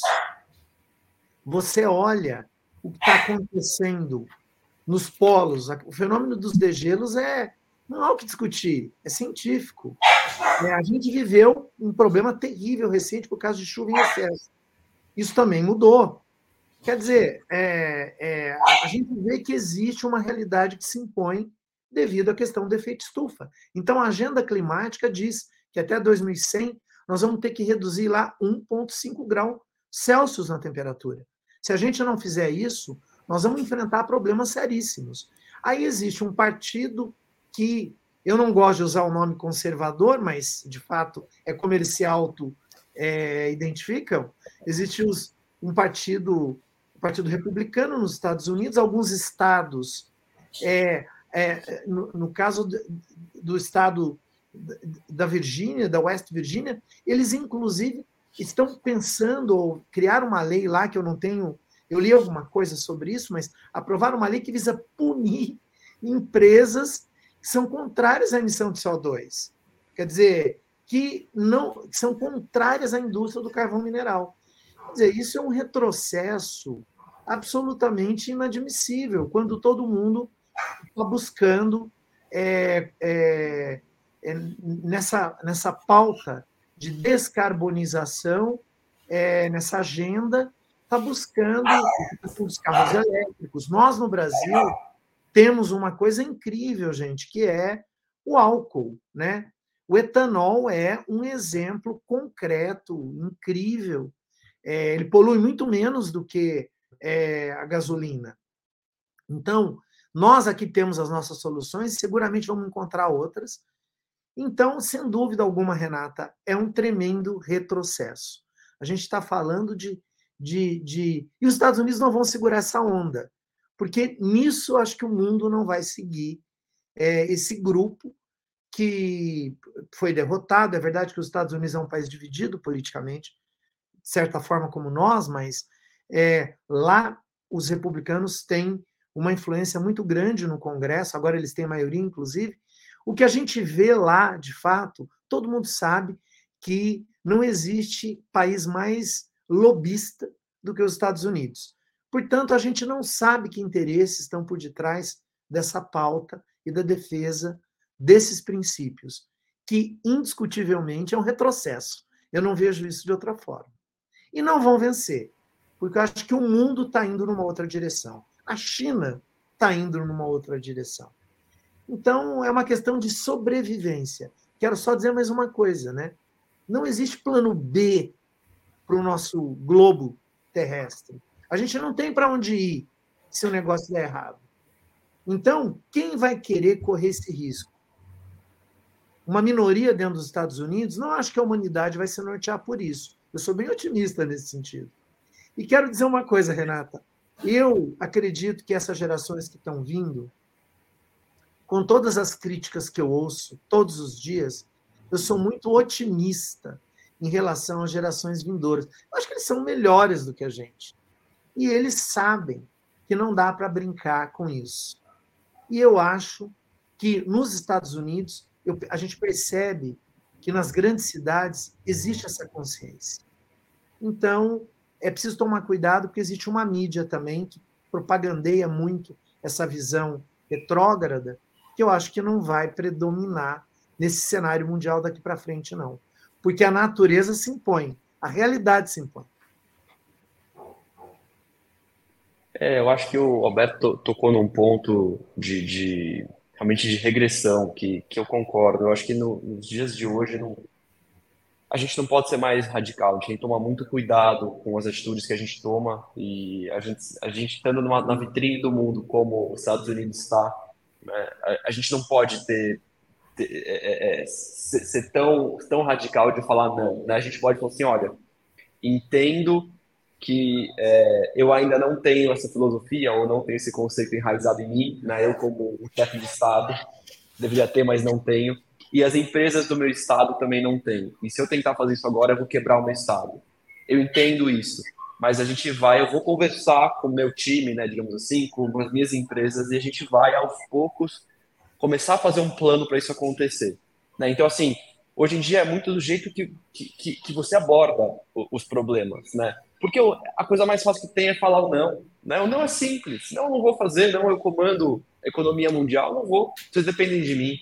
Né? Mas eu acho que é, é, a gente está indo contra, acho que não só no Brasil, tá? É, acho que é, no mundo inteiro, a gente está indo contra essa política do não ser flexível, ser, ter mais tolerância com as coisas. A gente chegou num nível onde, onde é, tudo tolerância zero, é tudo zero, é tudo. A vida não é assim, ela não pode ser assim, né? Então aí vai também desde, nosso, desde a nossa conversa, é tudo precisa ser gradual, né? É, ficar dando pancada o tempo inteiro, né? Como é que você vai conseguir reagir, né? É, então eu acho que esse é um ponto aí, tentando muito mais na filosofia do que, do que na questão aqui. Mas é, compartilhando com vocês um, um, pouco, eu posso até mandar depois esse case que foi apresentado no South by Southwest, que é um festival de tecnologia que acontece em Austin, é, e a gente sempre está presente. É, acontece março, não me engano, foi março ou fevereiro, não lembro agora. Teve um case de uma empresa de tinta americana é, que entendeu que numa cidade do, dos Estados Unidos é, as pessoas estavam sofrendo por causa do, do, do, calor, né? Especificamente porque é uma cidade que tinha poucas árvores, muito asfalto, muitas áreas é, de pedra e, e, e, pedras que refletiam esse calor e esquentavam mais a cidade. Então, o que essa empresa fez? É, obviamente, junto com a agência dela, é, eles resolveram criar uma tinta sustentável. A primeira coisa que fizeram foi eles mediram as áreas de calor, né? Quais eram as áreas de calor daquela cidade? Entenderam que eram essas áreas que eu descrevi, né? E eles criaram uma tinta, uma tinta sustentável e engajaram a cidade para não ter custo, né, além daquilo que já estavam produzindo uma tinta, a pintar aquelas áreas de calor para tentar reduzir 4, 4 graus né, é, ao longo de X tempo. Estou contando por cima aqui só, para ver como uma comunidade se rebelou. E olha como ela se rebelou em relação até aos dados que o, que o, que o Alberto falou aqui, mas ela se rebelou porque para ela ou, ou, ou, ela, ou ela faz alguma coisa agora, olha que nível chegou, ou eles vão continuar sofrendo. Né? Então, assim, bem, ah, foi uma ação de marketing da empresa de tinta? Com certeza foi, mas foi um marketing do bem ali, né? Então, como você engajar uma sociedade ou uma comunidade para a gente tentar lidar com um problema que às vezes o nosso governo, o nosso estado, o nosso país não está nem aí, né? Ou está é, tá muito radical num tema. Então, enfim, depois eu posso até compartilhar isso com vocês, é, esse, esse case, que é um case muito, muito interessante e, e, e para a gente ver que, assim, existe luz no fim do túnel, às vezes de lugares que a gente nem espera que a luz possa, surgir.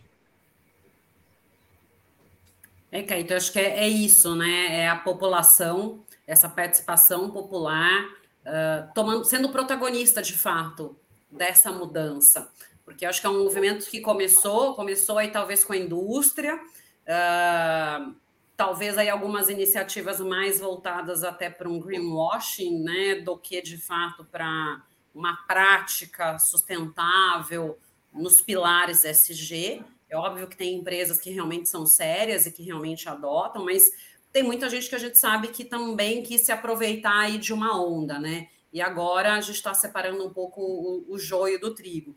É, mas é essa mudança de cultura que a gente está falando, né? Essa mudança aí de, de pensamento que eu acho que a partir de agora, cada vez mais, a gente vai ver com frequência notícias como essa. É, e eu acho que é assim mesmo que, que as coisas acontecem. Porque, por mais que de repente o, aquele governo seja bom, ele não dá conta de resolver todos os problemas. A gente não pode esperar que o governo resolva todos os nossos problemas. A gente tem que ser protagonista da resolução dos problemas e, óbvio, junto com a iniciativa privada. Então, fico feliz de, de ver aí uma solução como essa, né? Muito bacana. É, e aí, mais uma pergunta aí para vocês, já que a gente está falando essa questão até do consumidor, né? Como que o consumidor final ele pode fazer uma análise e realmente aí uma análise mais fidedigna da realidade se aquela empresa que de repente ele está comprando determinado produto tem né, práticas voltadas para o SG, que não sejam práticas greenwashing. Como que a gente pode ajudar aí essas pessoas a fazerem essa análise? Esse é um desafio, né, Renata? Até porque é aquela questão que eu falei no início, como fica subjetivo, às vezes, para a gente avaliar, né? Não tem, tem algumas certificações que tem um selo verde, então você sabe que houve ali né, uma auditoria e que aquilo que está sendo falado realmente é verdade. Então, o meio de comunicação, geralmente, das empresas com seus stakeholders são os relatórios de sustentabilidade, né? Que geralmente ficam disponíveis nas redes sociais, nos sites. Então, a dica é sempre o consumidor ir lá verificar, né? E, e ver qual que é. Porque no relatório de sustentabilidade, a empresa coloca qual é a estratégia dela para desenvolver, né, para esse desenvolvimento sustentável, qual é a estrutura, coloca os resultados, que para a gente aqui, né, o principal, né, os resultados nessa redução. E assim, eles podem ser simples, como essas ações que o Caíto colocou, né? E podem ser, né, umas grandes empresas aí no mercado de crédito de carbono, ok, mas assim, de acordo com a, a estrutura, né, o tamanho da empresa. Mas é um desafio, porque como não tem o selo, a gente precisa realmente acompanhar para não cair nesse conto do greenwash, né? Daquele aquele marketing que o, o, o, marketing é mais sustentável do que realmente o produto, né? É por isso que eu creio que é importante que a gente tenha aí um, um selo, né? uma padronização na certificação para que a gente alguém foi lá e auditou, viu que aquilo realmente era verdade, não só um marketing, né? Mas aí é, é, um desafio que eu creio que a partir do ano que vem a gente já tem estruturas, né? A União Europeia já está colocando como lei né, esse padrão de reporte dos indicadores de sustentabilidade para a gente não cair, né? Aí em algumas armadilhas, né? Sim. Carolina, me veio uma coisa né, durante a sua fala é, é óbvio que a gente sabe que as crianças ou até mesmo parte da população acaba sendo influenciada por quem faz a propaganda de determinado produto. E às vezes aquela pessoa foi contratada simplesmente pelo valor econômico. E eu lembro de uma prática bastante antiga, porque isso já faz um bom tempo, acho que nem se falava ainda em SG nada disso, mas eu lembro da Tina Turner comentando que para ela fazer determin, é, propaganda de um determinado tênis, ela queria receber aquele tênis, testar por um tempo, ver se realmente ela gostava, para daí sim fazer a propaganda. É. Então, eu acho que esses interlocutores também é, precisam ter uma consciência maior do seu poder de influência, né? Esses influenciadores. E não é fazer a não é fazer a propaganda ou a influência simplesmente por fazer, mas sim porque aquilo representa algo, né? Então assim, só para essa responsabilidade, né, Renata? Isso é, é fundamental. Vamos lá, Alberto. Ó, oh, Renata, eu, eu acho que eu acho que essas práticas de essas tentativas, né, de enganar o consumidor vão ficar cada vez mais difíceis. As empresas que eventualmente trilhem por esse caminho, elas estão correndo um risco muito grande. Eu, eu acho que daqui para frente esse risco vai ser cada vez maior. Então, eu acho que a primeira coisa é que existe um ecossistema favorável. Né? Eu acho que cada vez mais é, as pessoas, as empresas, vão ter dificuldades em burlar é, as regras de, de fazer uma coisa e dizer outra. Então, acho que isso vai ficando cada vez mais difícil. Acho que essa é a primeira coisa. O segundo, o segundo ponto que eu acho que é importante, eu acho que é aquela história do tem aquela aquele ditado em inglês que a gente ouve muito, né? Keep it simple. Vamos vamos manter um negócio fácil, simples. Eu acho que a primeira coisa é se eu estou na dúvida se um produto que é muito relevante para mim, se eu estou na, na dúvida se esse, se esse produto realmente é um produto sustentável, vai, a gente usar um termo que engloba tudo, é pesquisar. Eu acho que aonde tem fumaça, existe um sinal forte de que pode ter fogo, né? Então, eu acho que quando a gente ouve é, dizer que determinadas empresas é, tem práticas, por exemplo, escravagistas. A gente teve um episódio recente no Rio Grande do Sul de que algumas vinícolas é, é pra, é, tivemos evidências, na verdade, provas, né? E elas foram penalizadas. Então, eu acho que não tem como segurar essa onda por muito tempo. O consumidor não é mais um consumidor bobo.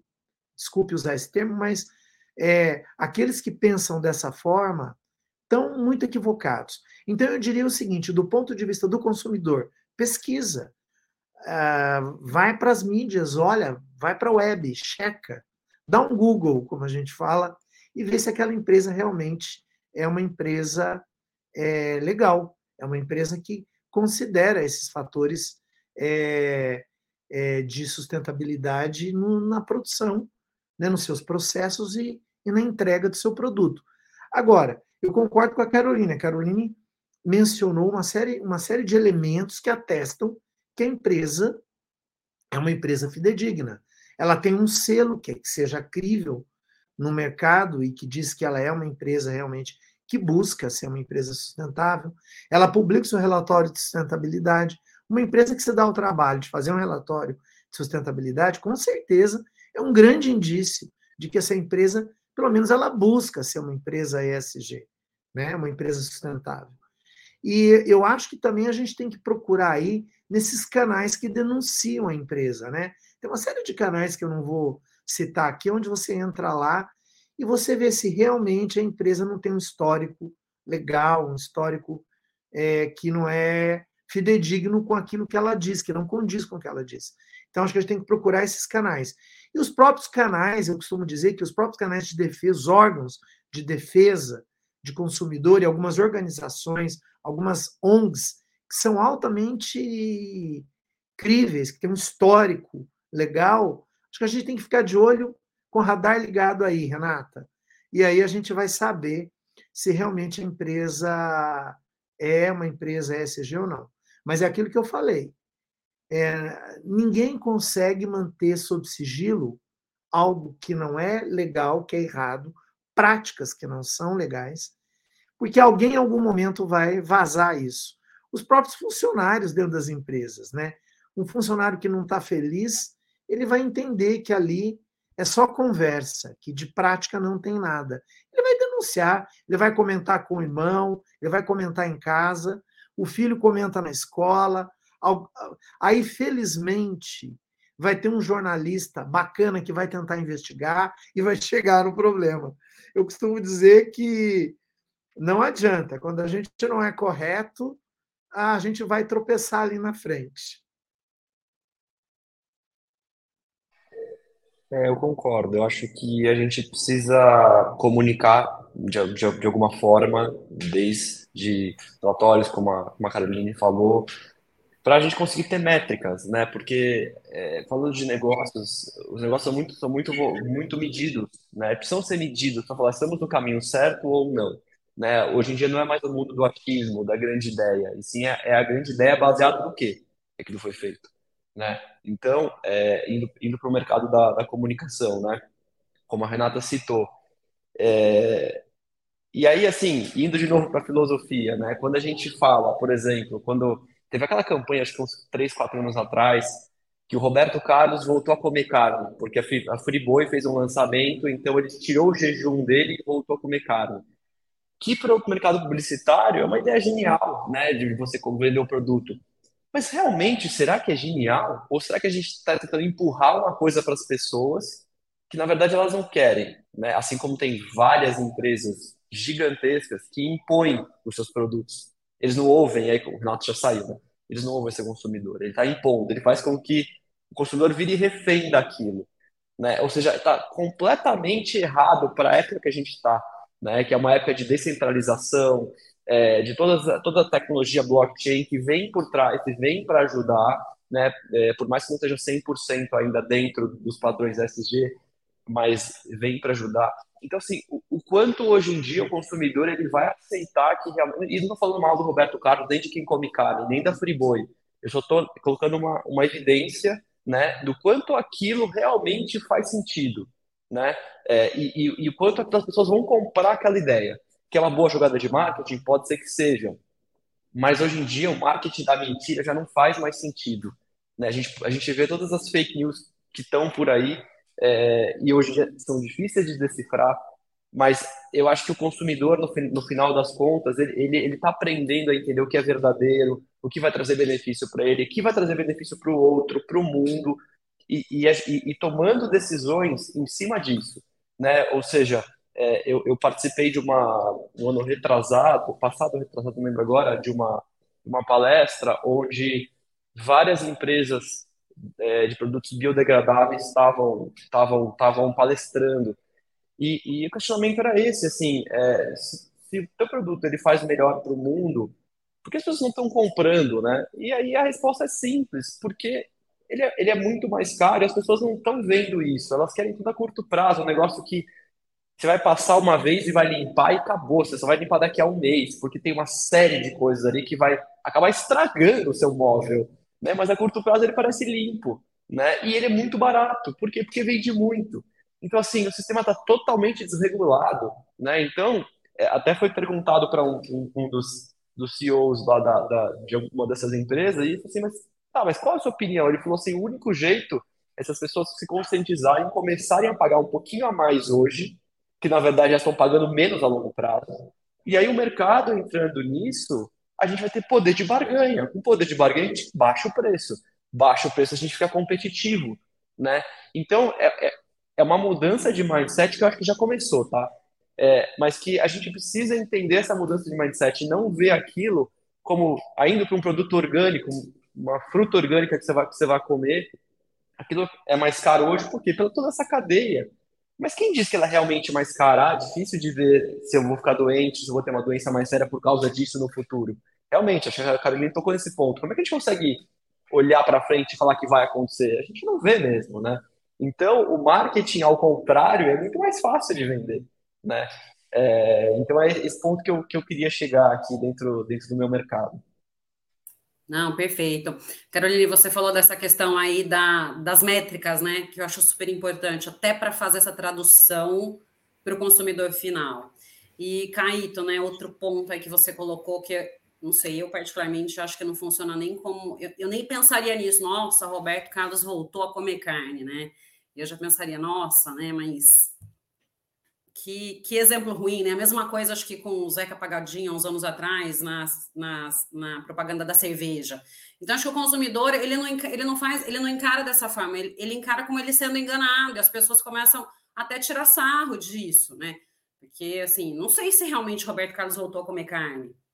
Né? Não, não dá para saber, o mesmo Zeca Pagodinho, aquela outra marca de cerveja. Então, é, eu acho que acaba sendo até mais negativo para a empresa, do que positivo. E eu acho que é isso que as empresas precisam enxergar, né? Isso que os departamentos de marketing precisam ver, que o consumidor ele não aceita mais o que antigamente ele aceitava. É, e eu acho que essa é uma realmente é um, é um caminho sem volta. Né? Não falo nem que é uma tendência, é realmente um caminho que uh, essa nova geração não, não aceita mais. Né? Então, eu acho que é, que é repensar mesmo todas essas questões é, e voltando, eu acho que é essencial um. Não sei se é um selo, eu não, não sei se seria uma nova análise, um novo relatório, mas realmente para a gente ter aí padrões mínimos do que é uma prática SG para uma empresa, né? até para o consumidor se sentir um pouco mais confortável.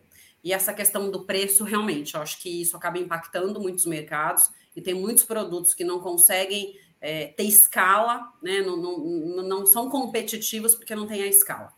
Então, é, é, algo que a gente realmente precisa começar a repensar a nossa conversa do início, né, Alberto? Acho que até a sua colocação no início. Que mundo que a gente quer viver? Que mundo que a gente espera? E daí a gente individualmente começar a fazer essas mudanças, em vez de comprar tal produto simplesmente porque ele é mais barato, mas pensar na eficiência dele a longo prazo e no benefício dele para o meio ambiente no futuro. Então, acho que são questões aí que. Eu acho, desculpe te interromper, acho que você está fazendo uma observação tão importante. Na verdade, que mundo é esse que a gente quer como líder de empresa? Como gestores, como líderes políticos, como líderes globais, né? Então, eu, me, eu quando alguém. Esse, esse caso dos Estados Unidos é chocante, quer dizer, são pessoas dentro de um quase um é, eu olha eu, eu vou radicalizar um pouco aqui mas é como se fosse uma seita quer dizer eu tenho uma visão eu tenho interesse, e aí eu quero impor isso para a sociedade, é, e, e, e, isso implica claramente no retrocesso, dadas as evidências. Quer dizer, todos os problemas que nós estamos enfrentando, climático, e, suas, e seus desdobramentos, e aí a gente, eu, eu passo a impor isso para a sociedade, fazer isso, disso uma política de Estado, quando o mundo todo vai em outra, é, numa direção diferente, entende? É, não é possível que todo mundo esteja maluco e meia dúzia de líderes políticos conservadores estejam certos, quer dizer, e a ciência, onde é que fica, né? Uhum. A gente falou muito disso nos últimos anos. É, eu acho que é importante entender que ESG não é uma questão de achismo, quer dizer, é resultado de práticas inadequadas que levaram a consequências inadequadas. E a realidade, portanto, impõe isso para a gente repensar a forma de consumir, entender que as coisas, é, que a, os, os, os, o, a natureza é, não produz tudo de forma infindável. Quer dizer, não, se eu não zelar, se eu não cuidar, aquilo acaba. Tem fim. Né? Então, eu acho que por detrás da filosofia SG, Renata, está tá esse, como diz o Caíto, quer dizer, tem uma filosofia mais importante de vida, sobrevivência. Né? Então, por exemplo, eu, infelizmente, eu digo infelizmente, não quero fazer um julgamento, eu como carne, mas eu gostaria de não comer. Então, quando eu ouço, você falou muito bem, será que cai bem para o Roberto Carlos fazer uma afirmação como essa? Ah, voltei a comer carne como se isso fosse um benefício? Não sei. Quer dizer, acho que cada um é cada um. Não estou não tô defendendo aqui eh, a questão de ser vegano ou vegetariano. Acho que cada um é, é cada um. Mas a gente precisa entender que, apesar da diversidade, ela não pode ferir alguns princípios que estão em risco nesse momento para a humanidade, né? E aí eu acho que tudo isso, isso é que está por detrás de uma filosofia ESG e a gente precisa ver isso, enxergar isso objetivamente. Não, perfeito, maravilha. Bom, gente, é, o nosso, nosso debate aqui, nossa conversa está ótima, né? Acho que se deixar, a gente vai fazendo provocações e, e vamos discutindo. Mas para a gente finalizar, eu queria que cada um de vocês deixasse né, uma mensagem aqui para a nossa audiência. Caroline, o que você pode eu, rapidamente aqui falar? Eu acho importante, né? Tudo isso que a gente falou é a gente inspirar, inspirar através das nossas atitudes, né? Então, ainda ontem eu estava lendo uma frase que eu acho interessante deixar aqui, que é da Madre Teresa. Quer fazer algo pela paz mundial? Vá para a sua casa e ame a sua família. Então, aqui para o nosso cenário, a gente pode ir para as nossas empresas, para os nossos ambientes, né, e levar um pouquinho né, de, dessas inspirações é, trazendo algo positivo, né? dentro da realidade. Né? Existe sim a possibilidade de um desenvolvimento econômico sustentável. Perfeito. Alberto. Nossa, eu acho que a Caroline falou tão bem. Eu acho que. É, eu nem, nem sei se eu tenho algo a agregar. Eu acho que. É, eu estou com você, Caroline, 100%. Acho que é isso. É, eu acho só que no fundo, o que você disse, se eu pudesse resumir, né, eu acho que essa coisa realmente é ser coerente, de, de ser coerente com aquilo que a gente acredita e entender que essa as práticas ESG elas derivam desses valores maiores que a Carolina acabou de falar. Né? Quem não ama a natureza não se preocupa em conservar, né? usa até acabar. Quer dizer, acredita que, ah, deixa eu fazer como eu quero e, e no final é, isso não vai terminar mal, né? Eu acho que quando a gente fala em práticas ESG para as empresas, talvez a grande mensagem aqui é a pandemia ensinou, a pandemia deixou muito clara a importância da empatia, se colocar no lugar do outro, né? Eu acho que as empresas ESG, elas no fundo demonstram empatia pelo negócio, elas podem ganhar, elas podem ter lucro, mas elas precisam considerar é, tudo isso que a gente está falando aqui. Elas precisam se colocar no lugar da própria natureza e entender que um dia aquele recurso acaba se eu não cuidar dele. Ela precisa entender que para ser uma empresa que lucre mais, ela precisa inovar. Para inovar, ela tem que ter diversidade. Então, ela precisa entender que o ser humano, independente de gênero, independente de raça, independente de crença, né? se ele pode trabalhar em equipe, se ele pode focar energia é, numa mesma direção, ele vai ser mais inovador, vai ter melhores resultados e, portanto, ele também vai ter lucro. E depois, obviamente, que o G de ESG, quando a gente fala de governança, a gente está falando de transparência, a gente está falando de falar a verdade sempre, é, a gente está falando de não enganar o consumidor, mas não enganar os próprios colegas, colaboradores que estão dentro da empresa para fazer aquele negócio ser um negócio é, lucrativo, um negócio que beneficia todo mundo. Ninguém pode ganhar em detrimento do outro. A gente tem que ganhar com o outro. Todo mundo tem que ganhar. Essa relação empresarial tem que ser uma relação ganha-ganha, né? E aí, sem amor, Caroline, não tem como a gente fazer isso. É, times motivados são times onde o amor está lá, pelo que faz, pelo outro, né? A gente, a gente entender que na minha empresa todo produto tem uma origem legal e o que eu estou entregando para o meu consumidor, para o meu cliente é verdadeiro, enfim. Eu acho que é pode parecer um pouco filosofia, mas não é. É nisso que se fundamenta a vida, é nisso que se fundamentam os negócios. Eu também queria terminar aqui, Renata, Carolina e Alberto. Aliás, obrigado pelo papo. É, foi muito gostoso aqui essa, essas últimas duas horas. É, mas é, inspirando também, como a Caroline falou, e, e, filosofando, né? Que acho que em vários momentos aqui a gente conseguiu trazer um pouco disso. E acho que isso é essencial para enraizar cada vez mais essa cultura e até outras culturas. Mas acho que assim, o, o morango ele é gostoso porque ele não dá toda a época do ano. Ele só dá numa época. Então, quando a gente tem tudo em abundância, aquilo, aquilo vira o cotidiano para a gente, né? Por isso que as férias são tão gostosas, porque elas acabam. E a gente também acaba, porque a gente é finito.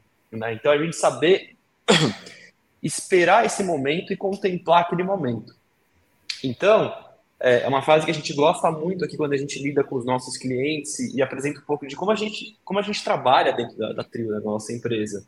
E, e, a gente partilha muito essa frase da, do, do Vitor Hugo, né, desse pensador, que é nada mais poderoso do que uma ideia cuja hora chegou.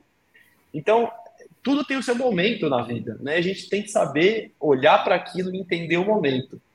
Aí, fazendo aqui o, o paralelo com o nosso tema, na verdade, o nosso momento já começou há muito tempo, a gente só que não estava vendo ele, né? Então, quanto antes a gente começar esse momento, antes a gente vai colher os frutos, mas os frutos vão ser colhidos nas, nas horas corretas, na, nas horas que eles vão ter que aparecer, né? Mas só se a gente souber plantar e cultivá-los direito. Então, acho que eu queria terminar falando um pouquinho disso. Ah, muito bom, gente. Bom, queria agradecer aí imensamente a participação de vocês nesse nosso debate de hoje. Acho que, né, como Caetano, você comentou, essas duas últimas horas assim passaram voando, né? É, porque realmente acho que todo mundo conhece muito bem o tema, é, e, gente, e, é um tema apaixonante, acho que todo mundo é apaixonado né, é, pelo tema, e a gente vai, vai aí conversando. Então, queria agradecer Caroline, Caíto, Alberto e o Renato, que precisou aí sair um pouquinho mais cedo. Obrigado, viu, gente? Obrigada, gente. Obrigada, Renata, tchau, tchau. Caíto, Alberto, Obrigado. foi muito bom. Muito bom, obrigado. Tchau. Obrigada. Um abraço, um beijo. Tchau. No debate de hoje, eu conversei com Carolina Herrera, Alberto Santana, Caíto Cirilo e Renato Paquet. Muito obrigada a você que nos prestigiou até aqui. Deixe seu like, se inscreva em nosso canal, ative o sininho de notificações e compartilhe. Nos vemos na próxima semana.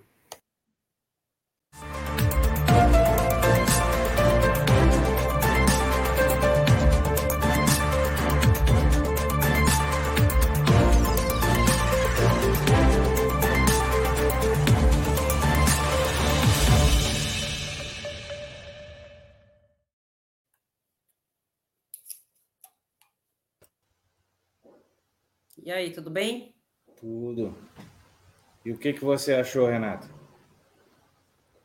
Achei que foi ótimo. Uhum. Vocês, eu, vocês querem que eu refaça a introdução, comecinho? Podemos fazer, apesar que, como agora o, o programa ele me dá a opção de estar tá gravando separadamente cada um, na edição eu consigo dar uma acertada. Mas vamos só fazer, só para eu ter um, um plano ah. B. Comecinho aí. Vou só pegar aqui. Só um pouquinho, que eu vou pegar aqui um outro modelo.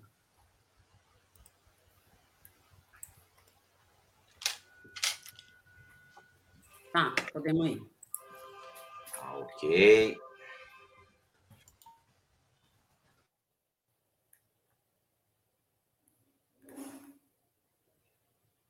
Olá! Se você gosta do nosso conteúdo, se inscreva no canal, dê o like, compartilhe e ative o sininho de notificações para receber. Não, vou começar de novo, calma aí, troquei aqui. Olá!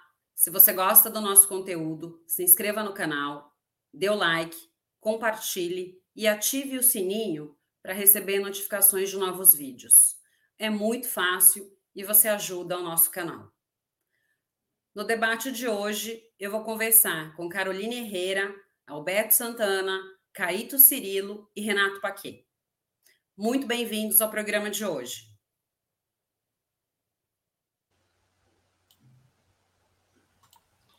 Ok. Perfeito. Perfeito. Então tá ótimo. Eu quase cancelei hoje cedo o programa, viu? É que eu achei que era muita gente para cancelar. Porque eu tô numa gripe, não sei se deu para perceber que tinha hora que eu tinha que fechar para poder tossir. Mas foi bem, graças a Deus deu tudo certo. É, é eu, eu só tô meio cansado, né? Porque eu, esse final, esse feriado aqui eu fui para é. Ribeirão Preto lá com o pessoal, uns amigos. E aí a gente foi fazer a rota da cerveja. Nossa! Aí fomos no Hard Rock, cervejaria Colorado, lá no Pinguim. Aí na Invicta. Era tomar um pouquinho à tarde, um pouquinho à noite, todo mundo de Uber. Ia lá, bebia pra caramba e, e voltava de Uber. É. Daí não tem jeito, né? Segunda-feira. Nossa, aí pega estrada ontem, aí vem. É. Ah, é bom, é bom de vez em quando. Não, perfeito, mas foi muito bom, eu gostei bastante. Eu gostei também. E o próximo vai ser sobre moda sustentável. Tá. Nossa, moda é legal. Ah, perfeito, bacana moda é bem legal. Aí depois só preciso combinar com você, Renata, é, a data. Tá. Eu vejo uma, daí eu já te passo. Tá, e aquelas coisas que você pediu para eu solicitar por, por. Ah, a gente já está produzindo. Oi? Né, a gente já vai estar, tá, já estamos produzindo para jogar nos rios. Uhum. É no, no Instagram. Tá, perfeito. Tá. E aquelas coisas que você pediu para solicitar para os convidados, aí eu já tá. solicitei para a assessoria, eles já falaram que vão encaminhar. Não, maravilha, perfeito. Obrigado, viu? Oh, gente que agradece. Nós que agradece. Até mais, gente. Até mais. Tchau, tchau. tchau.